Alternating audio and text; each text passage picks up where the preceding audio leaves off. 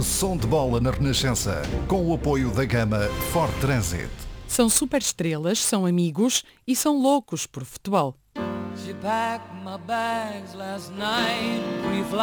Elton John comprou um clube de futebol. Foi em 1976, tinha 29 anos e tornou-se presidente do seu adorado Watford, um clube às portas de Londres, então na última divisão do futebol inglês.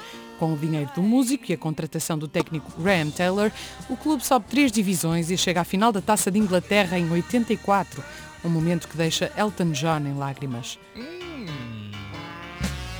Pouco depois vende as ações do clube. Regressa nos anos 90 por um breve período e hoje mantém-se como presidente honorário. No estádio, claro, há uma bancada chamada Elton John. Pelo caminho ainda consegue pôr os jogadores do Watford a participar nos coros do álbum A Single Man, pelo menos em duas músicas, Georgia e Big Deep. Elton John. Em tempos disse que todos os músicos querem ser estrelas de desporto e todos os desportistas querem ser estrelas de música.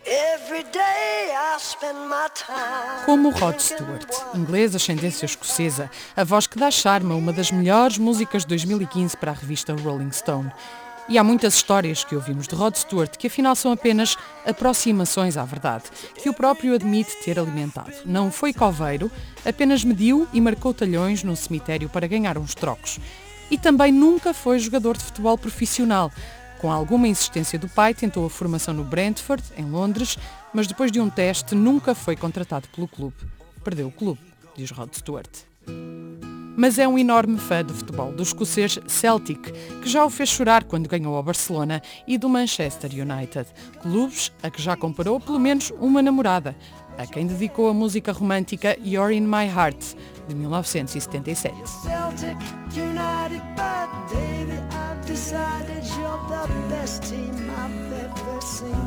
No álbum de 2015, Another Country, volta à temática do futebol com We Can Win, Podemos Ganhar, que dedica aos fãs do Celtic. Partilha a obsessão por futebol com o amigo Elton John, com quem até vê jogos. Tratam-se por Phyllis e Sharon. E foi com Elton e também com o amigo Freddie Mercury que Rod Stewart quis formar um supergrupo chamado Nariz, Dentes e Cabelo, a lembrar os atributos de cada cantor. Se não brilhante, teria sido pelo menos divertido. Rod só parou de jogar futebol aos 68 anos, mas vai construir um campo de 6 milhões de euros na sua mansão no Essex. Para a história ficam as músicas que gravou para apoiar a Escócia no Mundial da Argentina. Que será, será, com as vozes dos jogadores. E olé, olá. Ficamos a ouvir.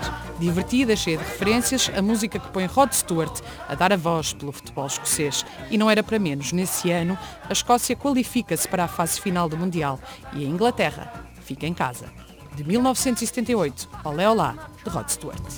We got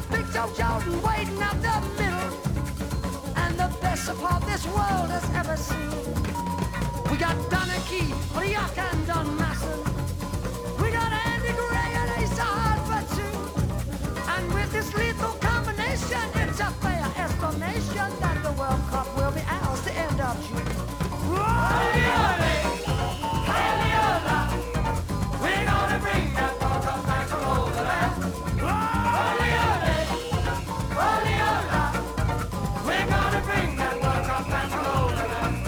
Som de bola na Renascença teve o apoio da gama Ford Transit.